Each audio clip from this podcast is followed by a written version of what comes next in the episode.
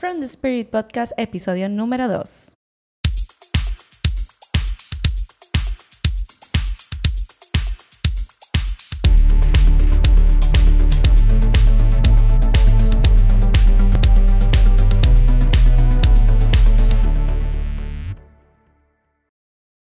Hola Linda, ¿cómo estás esta noche? Hola Irra, bien, ¿y tú mi amor? ¿Cómo estás? Bien, qué bueno verte. Después de un largo día. Después de un largo día, sí, es verdad. No nos habíamos visto hasta ahora. Sí, pero aquí estamos. Aquí estamos. Y con Con- todos ustedes también. Sí, bienvenidos, qué bueno verlos. Eh, he tenido muchos feedback buenos del episodio pasado, Ay, sí. ¿Podemos revisar cuántos views tenemos hasta este momento? como 12. No, no, no, no. Ah, Yo ayer vi que eran ciento y al- 99. Cien, ciento y piquito.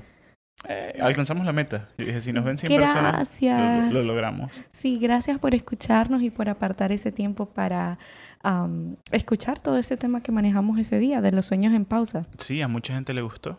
Tuve un par de feedbacks de personas que me dijeron que les ayudó bastante. Y ¿No deberíamos leer algunos comentarios? ¿Qué te parece? eh, supongo que puedo ir buscándolos, así que sí. Sí, vamos a ver qué, qué nos dicen, pero sí, hemos escuchado muy buenos comentarios y de verdad agradecemos de todo corazón el tiempo que apartaron para escucharnos. Em, este podcast no sería nada. Ups, Ahí está. Todo bien. ¿todo bien? Sí. Realmente que este podcast no sería nada si ustedes no están sintonizando, así que muchas gracias por sintonizar y escuchar, apartar ese tiempo para revisar. Así que bueno, está haciendo mucho calor en Oregon. Hay una ola de calor. En Terrible. junio. No es normal. Yo creo que nunca habíamos experimentado tanto calor aquí. Sí, siempre tu cumpleaños, que es la, el domingo que viene. Eso. Sí. Y el mío ya pasó. Y pasó el día del papá. También. Ay, Benjito. Fue mi primer día del padre con Benjito, con mi bebé.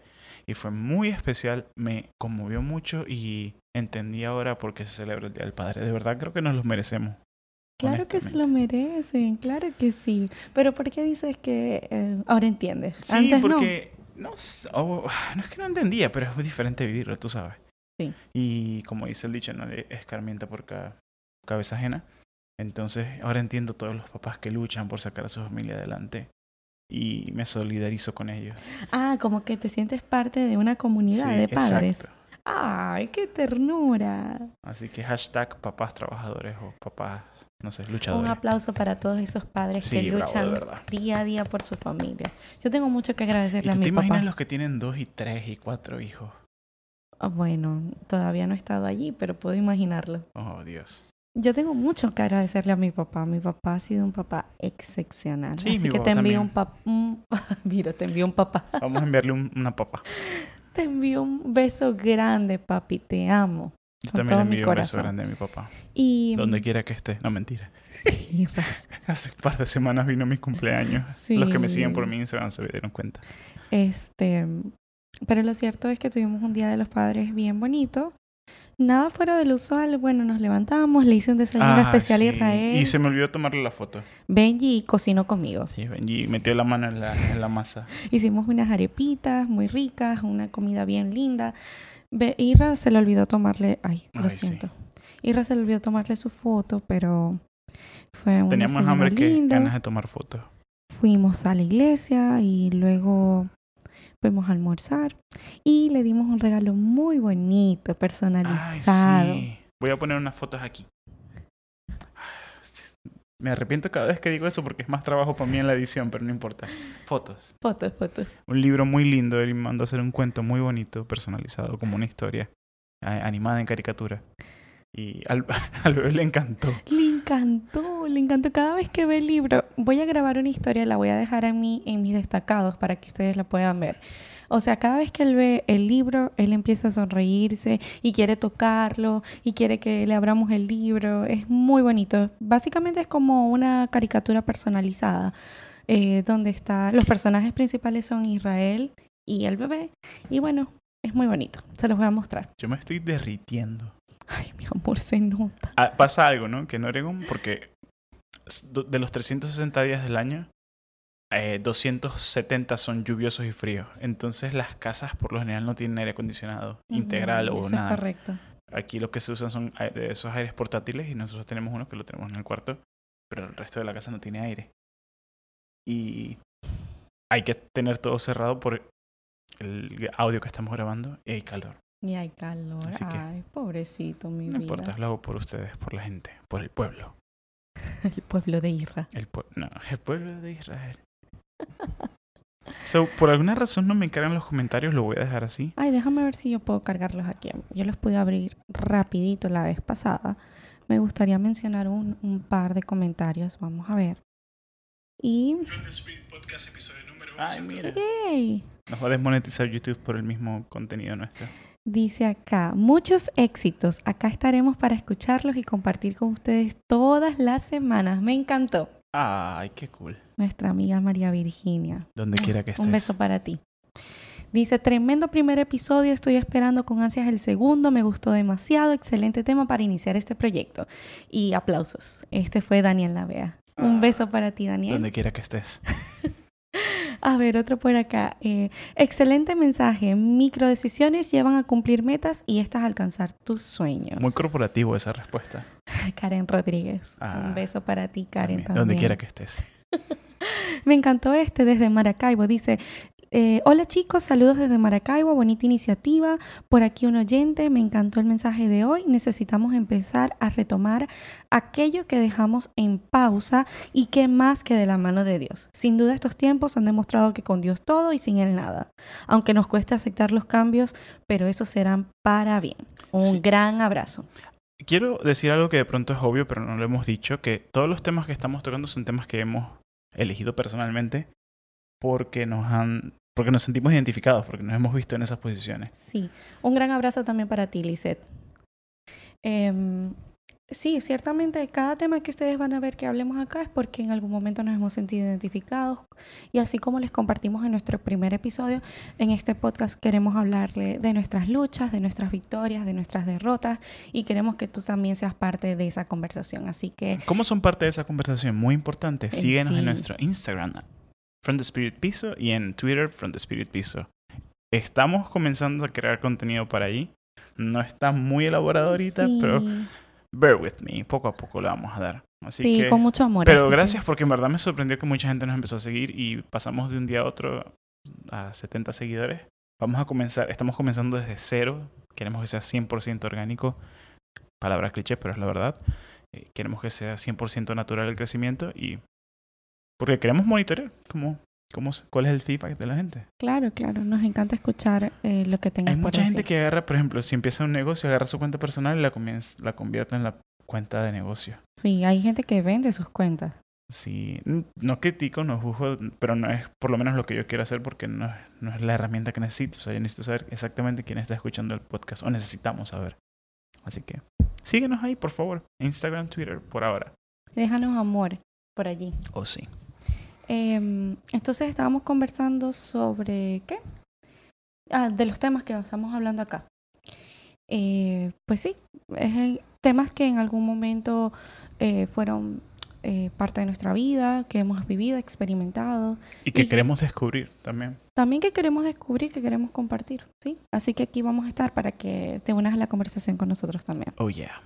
Ok, hablemos del tema de hoy. Hace un par de semanas recibí lo que creo que fue un insulto, aunque creo que era, era bromeando, honestamente. ¿Quién te insultó? No lo voy a decir, obviamente. Voy a ir a matar a alguien. No, mentira, no, no. No, mi amor, nadie se No, cree no, eso. Con tu carita nadie lo cree. No, no, yo no soy así. ¿Qué pasó? Cuéntanos. Yo estaba bromeando, me estaba quejando mucho por, por eh, en un chat que teníamos, una conversación. Eh, y esta persona me dijo, pero esta, era 100% en broma, como que él me decía, este, ¿qué te pasa? Y yo decía, como que, ah, ya déjame, y cosas así, pero era 100% en broma, yo no estaba respondiendo en serio. Y él me, este, él me colocó, oh, de verdad que eres de la generación de cristal. ok. Yo creo que fue en broma, honestamente, y si no fue, lo sentí como algo peyorativo, definitivamente. Así que me quedé pensando y, y dije, ah, ese tema, esa palabra está, la dice mucho la gente ahorita, sobre todo con la gente que se queja mucho, los jóvenes que se quejan mucho, jóvenes y jóvenes adultos. Porque y lo usan personas que son ya mayores, bueno, mayores no, como entre 40 y 60, para definir un grupo de población Más joven. más joven. Pero eso ha pasado toda la vida. Siempre las generaciones anteriores juzgan y critican a las que vienen y viceversa. Las jóvenes juzgan y critican a los mayores. Cuando en la verdad lo que tenemos es que aprender los unos de los otros. ¿no Sería lo crees? ideal. En un mundo ideal compartiríamos la información que tenemos mutuamente para Claro. mejorar y De generación en generación. each other. Ir mejorando, ir eh, dando lo mejor de nosotros para que las generaciones venideras sean mejores que las anteriores. Y Sí, pero el ser humano de- tiene una naturaleza de juzgar y criticar todo el mundo, la verdad. Es cierto, es cierto, es muy cierto. Entonces yo pensaba que era como algo este, muy genérico que salió de la cultura popular. Pero sí hay una definición, de hecho la definición es vieja, es del 2012. La filósofa española Montserrat Nebrera introdujo el término de generación de cristal para referirse a la fragilidad que prevalece en el grupo poblacional nacido entre 1995 y 2000. Es decir, una convergencia entre los millennials y zoomers. Mm, So, no, es un, no es una generación específica, sino es una convergencia de ambas generaciones que nacieron entre el 2000 y, bueno, 1995 y el 2000. Y el 2000. Yo pensaba que era am, solamente los nacidos a partir del 2000 en adelante. Pero Según por lo que no. veo, Bueno, sí. Sí, tampoco no sé si le voy a creer a Montserrat Nebrera, Sí, nuestro reporte aquí dice que es desde el 95. según google.com. Sí, el reportaje de todo. Pero la generación de cristal, lo que tengo entendido, es que es una generación que se considera frágil porque al afrontar problemas es como que una generación eh, dispersa, que le cuesta mucho afrontar dificultades. Y otra característica que leí hace un tiempo y me llamó la atención es que esta generación es como ha estado muy expuesta a lo que es em, redes sociales y la evolución del Internet en este tiempo, es una generación que le importa mucho su apariencia, entonces tienden a ser muy superficiales y eso los conlleva a tener una... mm, a ser como un poco indolentes con el prójimo, en pocas palabras. Sí, pierden sensibilidad. Eso, una generación Según también un poco estoy leyendo insensible. aquí, eh, es una generación que tiene poca tolerancia al fracaso, es impaciente, paranoica, infantil, no está comprometida, se siente agredida constantemente, evita el dolor y está obsesionado con la seguridad material, ya que durante su infancia los padres, entre comillas generación X, de estos jóvenes mostraron sobreprotección, eran complacientes y los recompensaban por cada logro, así sea el más insignificante. Fíjate.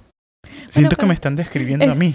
Te iba- Ay, No, wow. estoy jugando. Te iba a decir, dile a tu amigo, ¿verdad? Que te escribió, que retire lo dicho.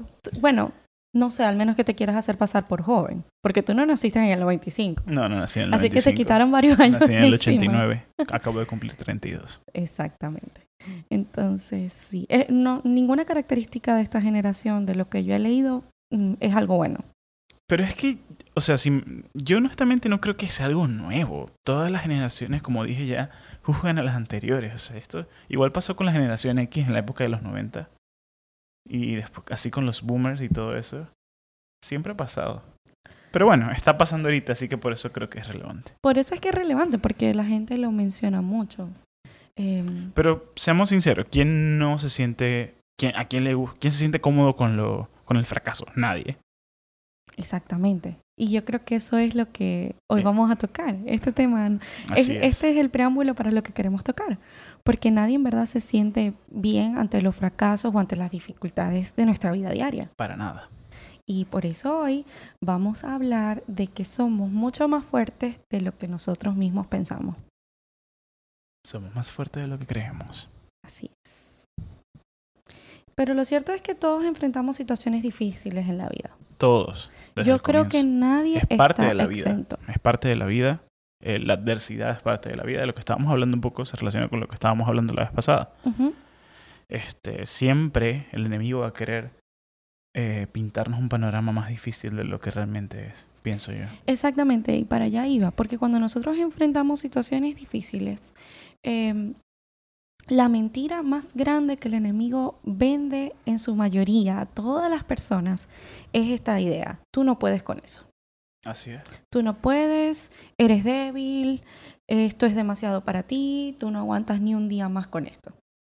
Y yo creo que esa es la mayor mentira que el enemigo vende ante las situaciones difíciles. Y pienso también que podemos caer nosotros mismos, con la ayuda del diablo, en eso. Porque cuando enfrentamos problemas a largo plazo ya estamos hablando de problemas de resistencia, por ejemplo, la gente que atraviesa un cuadro de enfermedad muy largo, ya sea terminal o no, cáncer o algo así, eh, llega un momento en que el ser humano se frustra y dice, ya, no puedo con esto. La gente que está pasando por eh, alguna especie de, de desafío mental, eh, una enfermedad mental, ya sea depresión, ansiedad o algo así, por un largo periodo también puede sentirse frustrado por esto. Y sí, creo que también es no, no es nos, sí, puedo decir que es la naturaleza de que el ser humano se, se, vea como que eh, abrumado por las situaciones que lo afrontan, ya sea por nuestro propio ser o por el enemigo. Sí, eso es lo normal, como tú lo dices, pero creo que todo eso se desencadena por lo que nosotros pensamos. Creo que es tan importante que cuidemos lo que pensamos, porque todo lo que nosotros pensamos y meditamos, eso va a ser parte de nuestra realidad en la vida. Y lo dice la palabra de Dios, que lo que el hombre piensa, eso es. Y por eso hay que cuidar tanto nuestros pensamientos al comenzar el día, durante el día y al acostarnos en la noche, porque creo que el enemigo pelea primero la batalla allí. Y si allí tú te dejas vencer, creo que ya gana bastante terreno en tu vida diaria. Y lamentablemente podrías caer en el terreno de los fracasos. Pero aquí no hay de esos. No, estamos hablando fuera de Oregon. Estamos hablando fuera de Oregon y de todos los que nos están escuchando. Eso están en California. no, no digas eso. Eh, lo cierto es eso. Es cierto. Eh, yo creo que yo he estado en esa posición también donde he sentido yo también me he sentido abrumado me he sentido como que, ¿cómo puede ser que yo llegue a esta posición en mi vida? Y sí, he, podido experimentar lo que tú dices, la batalla mental de lo que... Y, y, en verdad creo que como ya lo he experimentado, yo puedo decir así, con voz en cuello bien alto, que la primera batalla uno la pelea en la cabeza, en la mente, en los pensamientos. Em, yo me acuerdo cuando vine a este país y donde nosotros estamos, porque por ejemplo, en toda mm, Miami o Orlando, vas a encontrar gente que hable español. y venezolanos, sobre todo. Sobre todo ahorita hay muchos venezolanos, pero si no, están los cubanos, puertorriqueños, en esas zonas. Eh, pero que nosotros nos vinimos al Northwest y aquí la gente habla inglés en todas partes. Y yo me acuerdo que cuando yo estuve en Maracaibo, yo tuve el privilegio de poder estudiar inglés, pero es que yo nunca me imaginé viviendo aquí. Una cosa es estudiar el inglés del libro, discutir las cosas my del name libro. Is... Hello, my name is. Hello, how are you doing? Qué disparate dije. Bueno, en fin. okay, mi amor. En fin. Cada día su propia lucha. Cuando yo llegué acá, para mí fue el choque cultural fue bastante fuerte. Y yo sentía que yo no iba a poder em, hablar nunca el idioma. Sí me costaba mucho. Hasta el día de hoy, cada día. me costaba entenderlo, me costaba, eh, me costaba hablarlo. Y lo que sí entendí yo era que yo me decía a mí misma, ya va, Eline, tú estudiaste inglés, tú sabes lo que tienes que decir y tú entiendes lo que te están diciendo, así que en el nombre de Jesús, deja la pena y sigue adelante. Y uno de mis primeros trabajos aquí era atención al cliente.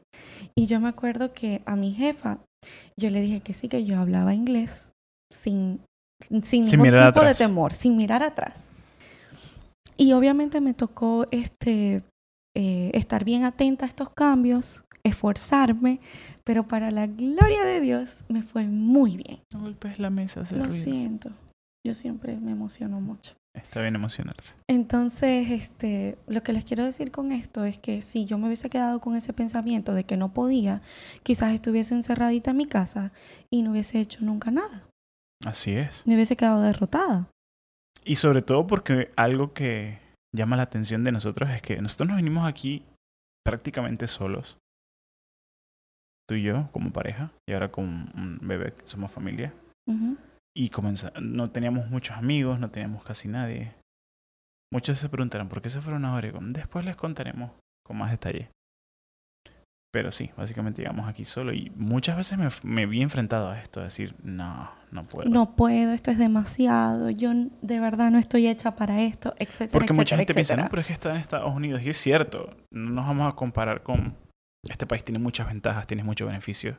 Es un gran país. Yo en lo personal me siento muy feliz de estar aquí. Y estoy muy agradecida Muy porque es un país que Dios. nos ha abierto las puertas. Muy agradecido con Dios por estar aquí. Ujú. Pero la verdad es que aquí mismo experimenté cosas que nunca había experimentado ni en mi país natal. O sea, otro tipo diferente de ansiedad, otro tipo diferente de miedo que nunca había experimentado en mi país natal. Y todo comenzó En la mente. acá. E- Eso lo puedo decir de primera mano, o sea, eran, era lucha, era la lucha diaria. Lo que Yo me puedo decir que en Venezuela nunca tuve problemas para dormir, con toda la inseguridad, con todas las locuras. Y aquí me he enfrentado a noches que no podía conciliar el sueño. Sobre todo por la incertidumbre de lo que iba a ser el día de mañana. Cuando uno llega y está recién comenzando. está comenzando de ser en otro país. Yo creo que muchos venezolanos que nos escuchan y que están fuera de, de Venezuela, que están en el exterior, pueden identificarse con Y eso. también cualquier inmigrante, la verdad. En sí, es la verdad. Hay algo que pienso que es importante saber, que cualquier cosa que Dios nos manda a hacer, cualquier tarea que venga de parte de Dios, cuando estamos bajo, bajo la voluntad de Dios, cualquier cosa que se nos ponga enfrente lo vamos a lograr. Porque Dios lo dice en su palabra. Filipenses 4:13. ¿Ok? Entonces, pienso que también es algo que nos debemos recordar. Cuando nos sintamos abrumados, cuando nos sintamos que no podemos continuar, tratemos de no dar un paso, atrás, pero sí ver el panorama y decir, ya va, pero yo estoy tratando de alcanzar la voluntad de Dios. Yo estoy tratando de alcanzar el propósito de Dios. Y si es así, tranquilo, que sí lo vas a lograr. Es una promesa. Así es, sí. Eh, yo he experimentado esa palabra en mi vida, en carne propia. ¿Ok? Eh, yo me acuerdo, voy a contar un poquito. Hace un tiempo, eh, mi hermanito menor, quizás por acá lo vamos a tener en algún momento en el podcast. Hermanito menor de 20 años. Ay, pues ya está grande, pero él siempre va a ser mi chiquito. Sí. Eh, cuando él estaba pequeñito, creo que tenía seis años, eh, él le dieron un, un reporte de una enfermedad bastante grave y yo estaba eh, lista como para salir a cuidarlo porque hacíamos como turnos. Eh, mi mamá se quedaba con él durante la noche, yo iba en el día y así hacíamos por un tiempo porque él estuvo hospitalizado por casi una semana. Y yo estaba, una de esas mañanas estaba pero destrozada, o sea, yo no podía ir al hospital, me dolía tanto verlo hospitalizado porque era tan chiquito y me sentía como impotente de no poder hacer más por él. Y yo me estaba listando para irme al hospital y cuando estaba bañándome eh, me sentía tan mal, yo le decía, eh, Señor, yo necesito que tú me ayudes porque yo hoy no tengo fuerzas para ir allá, yo no tengo fuerzas para ir a ver a mi hermanito así en la cama. Necesito que me ayudes y necesito que me des fuerza. Era un niño en esa época. Él tenía seis años, lo dije, como Ok. alrededor de seis, siete años. Y mm, yo le llevo 12 años a él, así que yo estaba un poquito más grande. Eh, y yo recuerdo claro cómo sentí la voz de Dios en mi corazón. Filipenses 4:13. Y yo en ese momento no sabía qué decía Filipenses 4:13, pero nunca se me va a olvidar. Filipenses 4:13 nos dice, todo lo puedo en Cristo que me fortalece. Y eso fue como que uf, el alivio a mi alma y a mi corazón. Me fortalecí, pude ir tranquila y justo cuando llego allá, le comparto a él, que es un niño, ese mismo versículo. Y yo creo que a partir de ese día Dios empezó a obrar en él, porque ese mismo día él se levantó de la cama y empezó a caminar. Yo me acuerdo de esa época.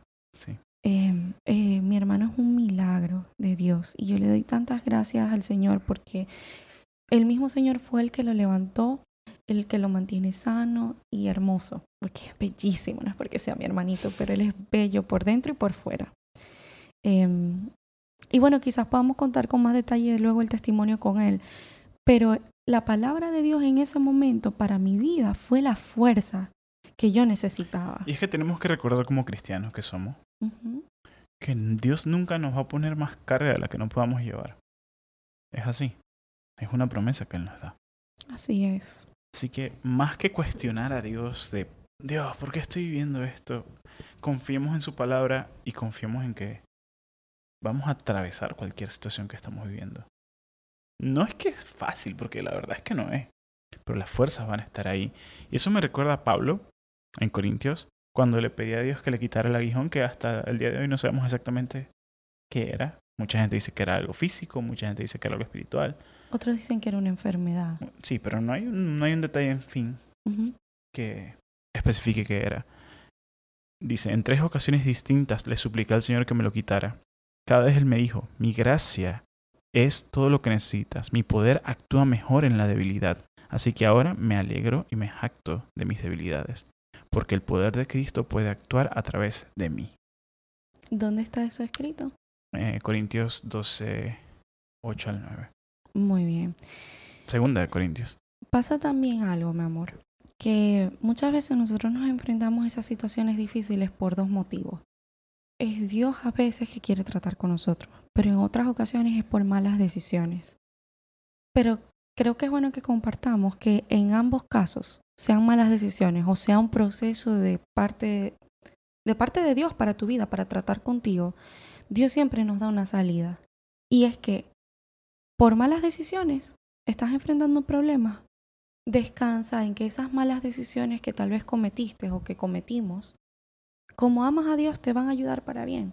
Al fin y al cabo, Dios es como el, el creador de los finales felices más imposibles del mundo. O sea, Sí. lo que tú no te puedas imaginar puede ocurrir para tu bien cuando tú amas a Dios. Es que pienso yo que Dios es tan grande, la Mm. verdad, que al fin y al cabo tú puedes terminar siendo mejor persona por atravesar algo feo que, si- no lo hubieses atravesado, porque Dios obra siempre para tu bien. Y a eso iba, que cuando son situaciones difíciles que Dios permite en tu vida, eh, un proceso que tú estás viviendo, que Dios lo ha permitido en tu vida, es porque Dios desea que seas mejor, mejor hijo, mejor padre, mejor para esta generación. Y la mejor forma de tratarlo es así, con situaciones difíciles. Porque como lo decíamos en el episodio pasado, que en las situaciones difíciles nuestro carácter comienza a ser formado. Así Ahí es. comenzamos a ser como más sensibles con el prójimo. Nunca más vamos a ser iguales con el prójimo cuando hemos pasado por situaciones difíciles. Vamos a ser como más compasivos, vamos a demostrar más amor por aquel que está pasando por necesidades o dificultades que ya nosotros hemos experimentado. Sí. Así que pienso que tenemos que agarrarnos de esas palabras que hemos visto hoy y que en momentos de... Es obvio, estamos, es bastante obvio, estamos viviendo situaciones súper incómodas, lleno de incertidumbre por el mañana, en todo el mundo, debido a la pandemia, debido a la situación económica, debido a lo que sea. Situaciones políticas, guerras, todo esto. Y es normal sentir ansiedad, es normal sentir que Miedos.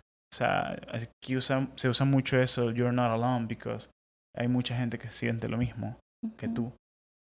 Y, hey, hay que descansar en la palabra de que Él tiene el control de todo. No hay que dejar que esas pequeñas ideas se siembren en nuestra mente. Así es. No hay que dejar que esas ideas eh, agarren terreno y nos roben lo que realmente está importante, que es alcanzar el propósito de Dios. Así es. Y yo creo que para allá queremos ir todos. Todos Sí. los que amamos a Dios queremos caminar en ese propósito. Y por eso si hoy estás enfrentando una situación difícil, sea por malas decisiones o sea porque Dios está tratando contigo, yo quiero invitarte hoy a hacer algo. Em, recuerda depender de Dios para ser fuerte. ¿Por qué te lo digo así? Porque muchas veces nosotros oramos, decimos, Señor, dame fuerza. Y a veces eso no es suficiente. Eh, a veces necesitamos decir, Dios, sé tú mi fuerza. No dame fuerza, sé tú mi fuerza. Sí, Porque me necesitamos, gusta eso.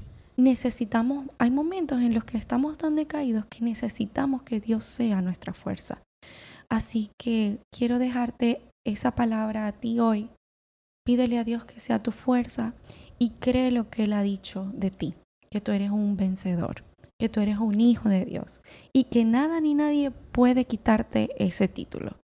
Tú eres lo que Dios dice que tú eres. Así es. Dios dice que soy un vencedor y yo lo creo. Yo también, mi amor. De verdad. Así que bueno, ya para casi irnos prácticamente, eh, te quiero dejar un versículo muy sencillo. Yo sé que de pronto te lo sabes, pero no importa, te lo recuerdo. Isaías 40, 29. Dice, Él da fuerza al cansado y multiplica las fuerzas para el que no tiene ninguna. Amén. Así que si te sientes ya, como dijimos antes, que estás como en la generación de cristal, como que ya al borde del colapso, hey, acuérdate, Él da fuerzas al cansado. No dejes que esta, esta situación que estás viviendo no va a acabar contigo. Es temporal y va a pasar. Esta situación que estás viviendo no va a ser el final de tus días. Vas a pasar el río y vas a contar esta historia. Vas a pasar el, el camino y vas a contar el testimonio de lo que sea que estás atravesando en este momento. Y otro versículo que te quiero dejar es el mismo Isaías 20, 40, el 31 dice, Pero los que esperan en Jehová tendrán nuevas fuerzas, levantarán las alas como el águila, correrán y no se cansarán, caminarán y no se fatigarán. Me gusta eso porque el camino es largo y hay que darle. Hay que darle. Pero si estamos en Él, lo vamos a lograr. Él nos da la fuerza para terminar lo que Él comenzó. Así es. Así es, mi amor. Yo también lo creo. Aquí hay puros vencedores, hijos de Dios. Así es. Así que no te sientas derrotado y ya quita esos pensamientos de tu cabeza del no puedo, de que esto es demasiado para mí, porque tú puedes con todo lo que Dios ha puesto en tu mano. Ok. Bueno, eh, deja en los comentarios, eh, no de pronto situaciones que estés viviendo ahorita, pero lo que sea que quieras comentar, si has, vivido situaciones, bueno, sí, si quieres dar un testimonio, déjalo, si quieres eh, darnos un feedback de lo que piensas, si quieres agregar algo, agrégalo. Discutamos esto todos, todos juntos a ver qué podemos aprender el uno del otro, Sí, como una familia. como una familia que somos. Y para nosotros ha sido un placer. From the Spirit, eh, les amamos. Gracias por todo. Un beso y hasta la otra semana. No olviden mi cumpleaños, Ah, sí. el 27. Domingo. Un abrazo. Bye. Dios les bendiga.